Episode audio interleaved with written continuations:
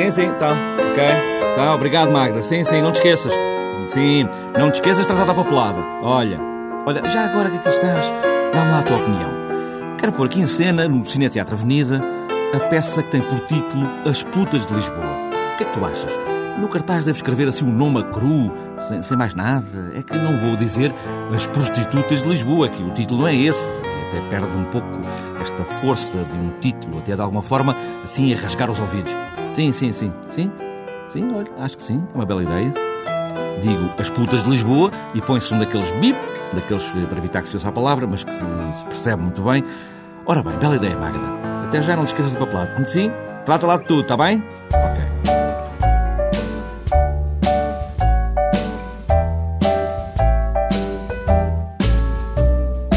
Comecei na catequese. Sim, já fui catequista. Um dia o senhor prior chamou-me e leu uma cartilha.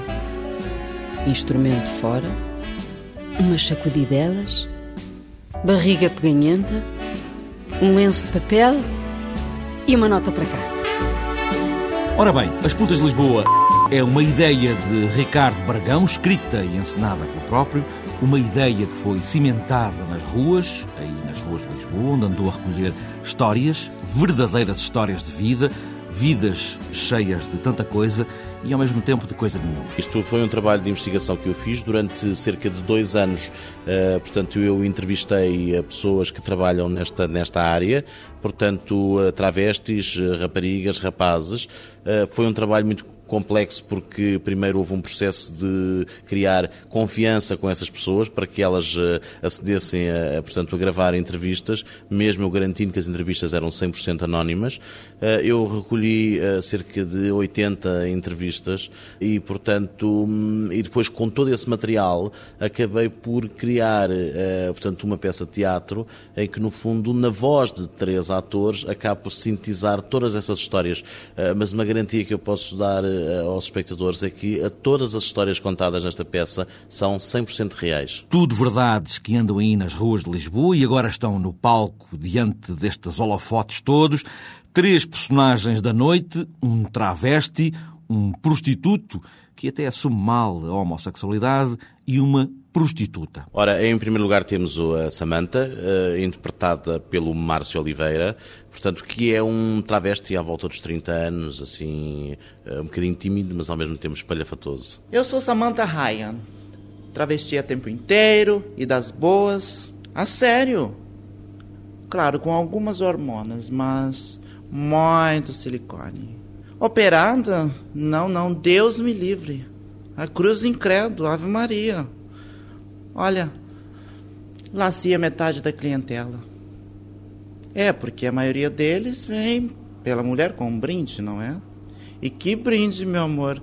21 centímetros que quase nunca me deixaram ficar mal. Temos o Pedro, eh, que é um rapaz que, eh, portanto, faz um, alguns serviços eh, na zona do Parque Eduardo VII e também há alguns bares na noite de Lisboa. Portanto, é prostituto um pouco por aí. É interpretado pelo Marco Marques. Tem alguns problemas de assumir a sua homossexualidade e esse conflito vai se revelando ao longo da peça. Não há pachorra. Vamos é deixar de parar aqui. O Parque Eduardo VII já deu o que tinha a dar. É saltes, gente chungosa, blacks, sidoses, bófia. Já foi chão que deu uvas. Agora está o merdil. Temos a Maria da Encarnação, que o nome de guerra é Manuela, interpretado pela Elizabeth Piecho, é uma prostituta já de 50 e poucos anos, eh, que já teve uma casa de meninas, eh, já trabalhou na rua, eh, já teve uma vida muito cheia de aventuras e, portanto, é uma mulher já, já vivida, experiente. 14 anos. O prior mais de 50. Na nossa relação havia respeito e amizade. Ele nunca me tentou desvirgindar mas podia ter feito. Eu cada vez abria mais as pernas, sentindo um ligeiro fervilhar nas partes baixas. um título cru, As Putas de Lisboa, para esta peça de Ricardo Bragão, chamar o nome pelo nome que tem, sem desvios. A ideia do título é chamar as coisas pelos nomes. Acho que já na, na, na cultura já há demasiadas coisas eh, socialmente corretas e politicamente corretas. É preciso chamar as, as coisas com o nome correto putas são putas. A intenção não é claramente publicitária, é eh, as pessoas, eh, no fundo, falarem das coisas abertamente, com franqueza, sem demagogia, sem entrarem numa perspectiva de verem as pessoas como de um lado miserabilista e como alguns programas e alguma comunicação social que explora o lado miserável das coisas. Estas pessoas não são miseráveis, muitas delas fazem esta vida porque optaram e o título é um bocadinho para chamar as pessoas ao teatro, não para propor soluções, não para as pessoas perceberem se isto é bom ou mau, mas para, é uma chamada de atenção. Depois o espectador vai para casa e pensa por si. Pessoas que vendem um serviço, neste caso sexo, mas que mantêm também sempre um qualquer sonho, um dia, talvez, na Broadway, New York, New York, as putas de Lisboa, no Gota Teatro Oficina, na calçada do Correio Velho, número 14, uma coprodução do Kabuki Studio.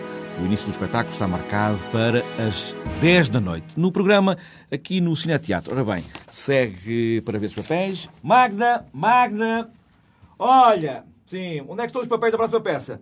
Aqui ao fundo? Dizes tu? Ah, sim, cá está, só um bocadinho. Ora bem, hum, segue a mãe. Sim, essa mesmo. Peládia Vlasova, viúva de um operário e mãe de um operário, ainda tenho tanto que fazer.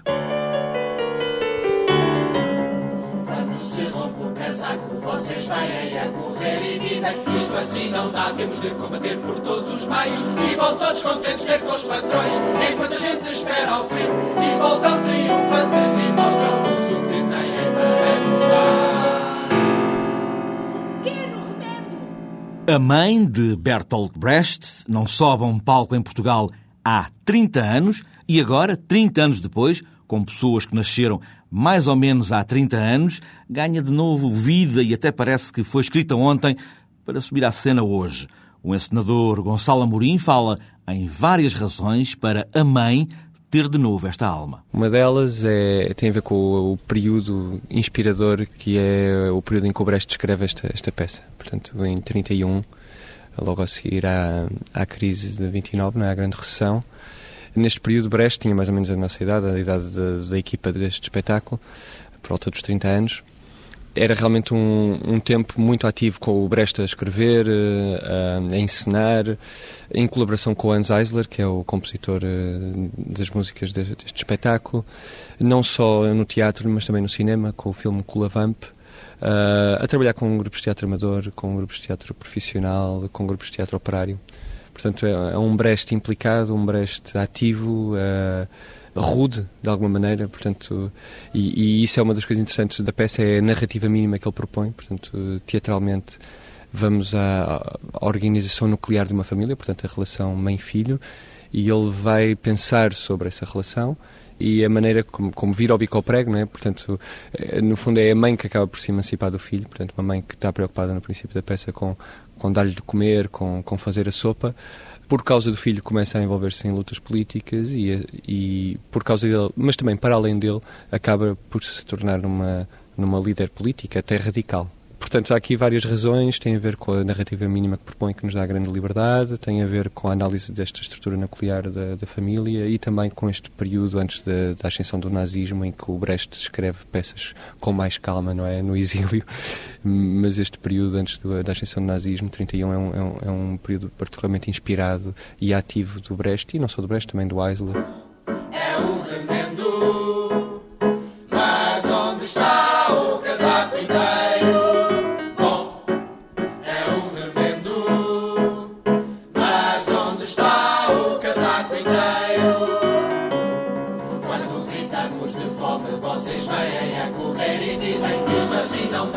combater por todos os meios e vão todos contentes ter com os patrões, enquanto a gente espera com fome e voltam triunfantes e mostram-nos o que têm para nos dar. Uma pequena migalha! Gonçalo Amorim, que encena esta mãe de Brest, não foi à procura de nenhuma espécie de nostalgia de um tempo, mas ainda assim quis manter todas as palavras, todas as ideias, a música toda da peça original. Deixa-me avisar-vos contra o corte nas negociações com a direção. Vocês têm de ter a noção de que isto significa greve. Na nossa opinião, só uma greve é que poderá salvar o nosso COPEC. Nós mantemos os COPECs, mantemos a ação na Rússia de 1917, os nomes das pessoas são, são russos. Temos o, o texto integral aqui, temos as canções, uh, portanto, e além de ser fascinante, esta peça é principalmente de interiores, portanto, temos sempre a relação com o pepino, com a banha, com o pão com manteiga, e é a partir desta vida interior não é, que temos o eco do, do exterior. E acontece um bocado também com a nossa apropriação do, do texto, porque nós temos aqui na, na, na Cultura Gesto quatro dias em que os espetáculos vão ser diferentes, vão ser diferentes todas, eh, todas as noites. Nós estudamos eh, bem o guião, digamos assim, e o nosso o músico que está a trabalhar connosco é o João Paulo Esteves da Silva, que é um, é um excelente músico, tem uma formação clássica mas, e é compositor, mas tem tocado muito com, com gente do jazz, portanto é um improvisador também.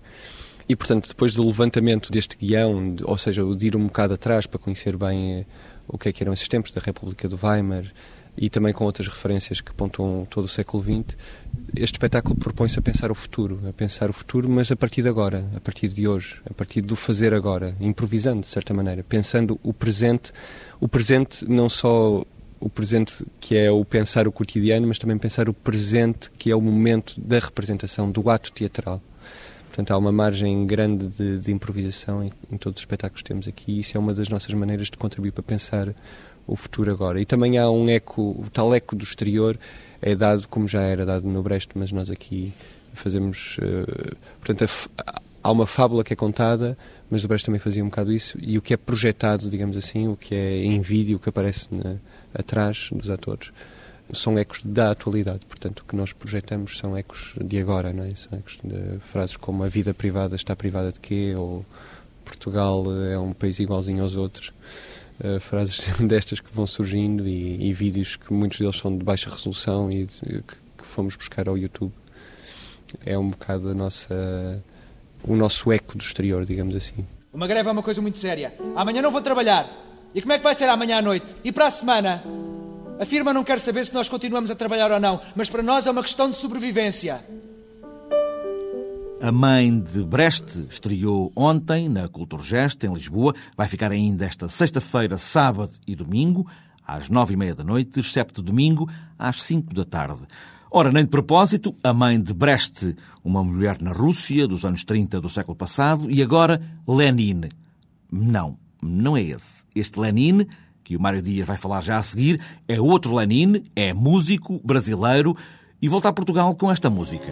De toda a terra em que anda, o mar só dança ciranda. É com um novo disco de originais debaixo do braço que Lenin regressa a Portugal, recordando aqui o espetáculo que deu em Lisboa em 2007, ao mesmo tempo que levanta uma ponta do véu que cobre estes concertos do Porto e de Lisboa. A última vez que tive em Portugal foi por ocasião de um projeto que era o MTV Acústico muito centrado numa revisitação de toda a minha obra. E nesse sentido era um show em que tinham canções de vários momentos de minha carreira. Agora eu estou indo por ocasião do lançamento do Labiata. E é natural, como pai, a gente ter um carinho todo especial com o filho mais novo. Então, vou priorizar o repertório do Labiata, mas evidentemente que não dá para não tocar algumas canções que são ícones e que o público sempre pede. Chorou sangue, era Deus e beleza, despego meu. Quem girou a moenda partiu. O sucessor direto de Falange Canibal, de 2002, o novo Labiata, editado em 2008, não marca, como pode parecer, uma ausência de seis anos. E Lenin explica porquê. O que aconteceu, eu acho que foi um pouco uma certa confusão de informação. Eu estava, em tese, distante dos estúdios há seis anos, já que o disco eh, anterior que eu tinha feito em estúdio foi o Falange Canibal. Mas depois do Falange Canibal, eu fiz um ICT, que apesar de ter sido gravado ao vivo, 90% daquele repertório era inédito. Mas só que a mecânica do fazer foi ao vivo, então ele não era no estúdio. Então parece que são seis anos sem música inédita, mas não acontece isso. Evidentemente que o MTV acústico foi um disco de revisitação, apesar de eu ter gravado algumas músicas inéditas. Mas então essa distância do ineditismo não é tanto tempo assim. E por outro lado, eu não, nem fiquei tão distante do estúdio, porque simultaneamente a produção do MTV acústico, eu me envolvi com a, a composição e a produção da trilha sonora de um espetáculo chamado Breu, de um grupo de dança muito famoso no Brasil, chamado Corpo. Então eu, eu fiquei naquele ano de 2006, 2007, completamente mergulhado em estúdio, criando esse espetáculo, essa trilha do espetáculo. Portanto, eu estou sempre fazendo muitas coisas ao mesmo tempo. Dá a impressão de que eu estava tão distante assim do estúdio, mas nunca estive tão distante dele. Sempre estive muito próximo. Mas onde o Lenin se sente de facto bem em palco? Ah, eu acho que sim. Eu acho que todos os momentos e todas as etapas dessa coisa de fazer entretenimento são muito prazerosos, mas nada se compara à relação direta que se estabelece quando você está no palco e você pode olhar e perceber as reações das pessoas acontecendo naquele momento. Isso é magia pura e realmente é o melhor da festa. Tudo é tão normal, todo tal e qual. Neném não tem hora para se deitar. Mãe passando roupa do vai chegar. É então dado adquirido que o palco é como que a sala de estar de Lenin, mas para isto há fatores com um enorme peso. Eu sofro de uma maravilhosa doença chamada alta fidelidade. e toco com um grupo de pessoas há mais de 10 anos. Não só as pessoas que tocam comigo, mas a equipe em torno também é de muito tempo. Então eu vou a Portugal, e não só a Portugal, mas essa turnê se estenderá um pouco pela Europa, com esse núcleo. Bateria Pantico Rocha, guitarra Júnior Tolstói e baixo Guila.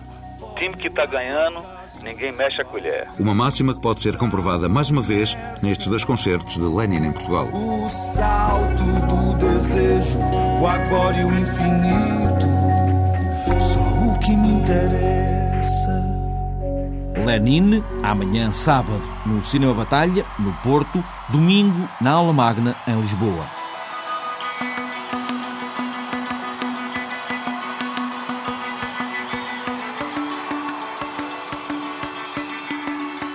São os Homens Azuis e estão em Lisboa, no Casino, para mostrar como se consegue ser uma megastar.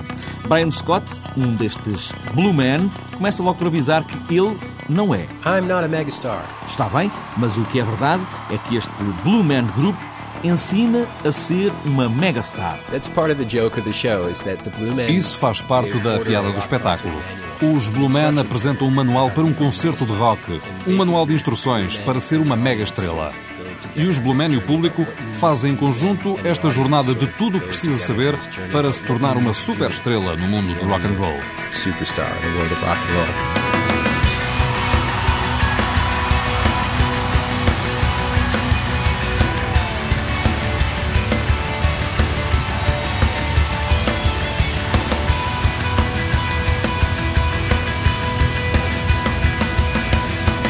Blue Man Group são literalmente azuis, com a cara e as mãos e tudo o que aparece é azul, mas azul, azul, azul porquê? É a pergunta. O que descobrimos é que a cor azul é universal e gostamos disso na cor azul. Não é associada a nada, como por exemplo o vermelho, seríamos vistos como diabos, ou se fosse o verde, seríamos marcianos. Assim, o azul é universal e é uma cor que, quando a pomos na nossa cara, tem uma expressão impressionante. Estou a falar na natureza da cor, como ela é vista, de como parece sem falarmos, no acentuar dos olhos, a maneira como fazem os olhos falar e como marca a personagem. Sort of convey a lot of emotions just with your eyes, and, and that's the essence of the character. Rock Concert Movement number 237. Taking the audience on a Jungian journey into the collective unconscious by using the shadow as a metaphor for the primal self that gets repressed by the modern persona. música original, mas também novas ideias, algumas com partes ridículas e um gozo, e até aqui em Portugal, músicas portuguesas. Mas sobre essas músicas portuguesas, Brian Scott, músico do Blue Man Group, não quis dizer nada.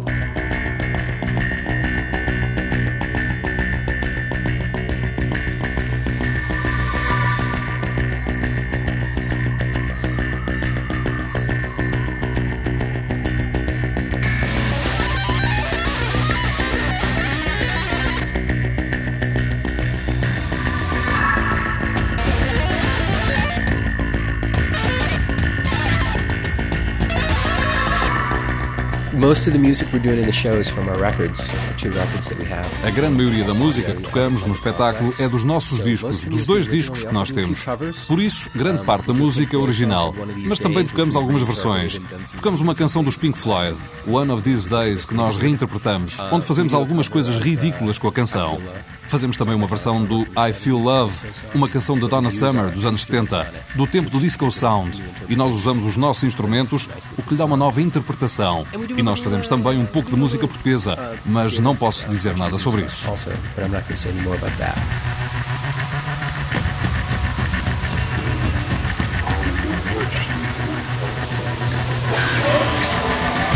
Blue Man Group, ou como ser uma megastar do rock and roll, no Casino de Lisboa, e com esta está encerrada o Cine Teatro Avenida. Só arrumar tudo. Ora bem, Magda, Magda, sim, Sim, Magda, não te esqueças de deixar tudo pronto para amanhã, está bem? Olha, diz ao Sr. Manel para deixar os cenários na carpintaria. Sim. E amanhã de manhã passas pela gráfica, está bem? Olha os cartazes. Sim, Magda.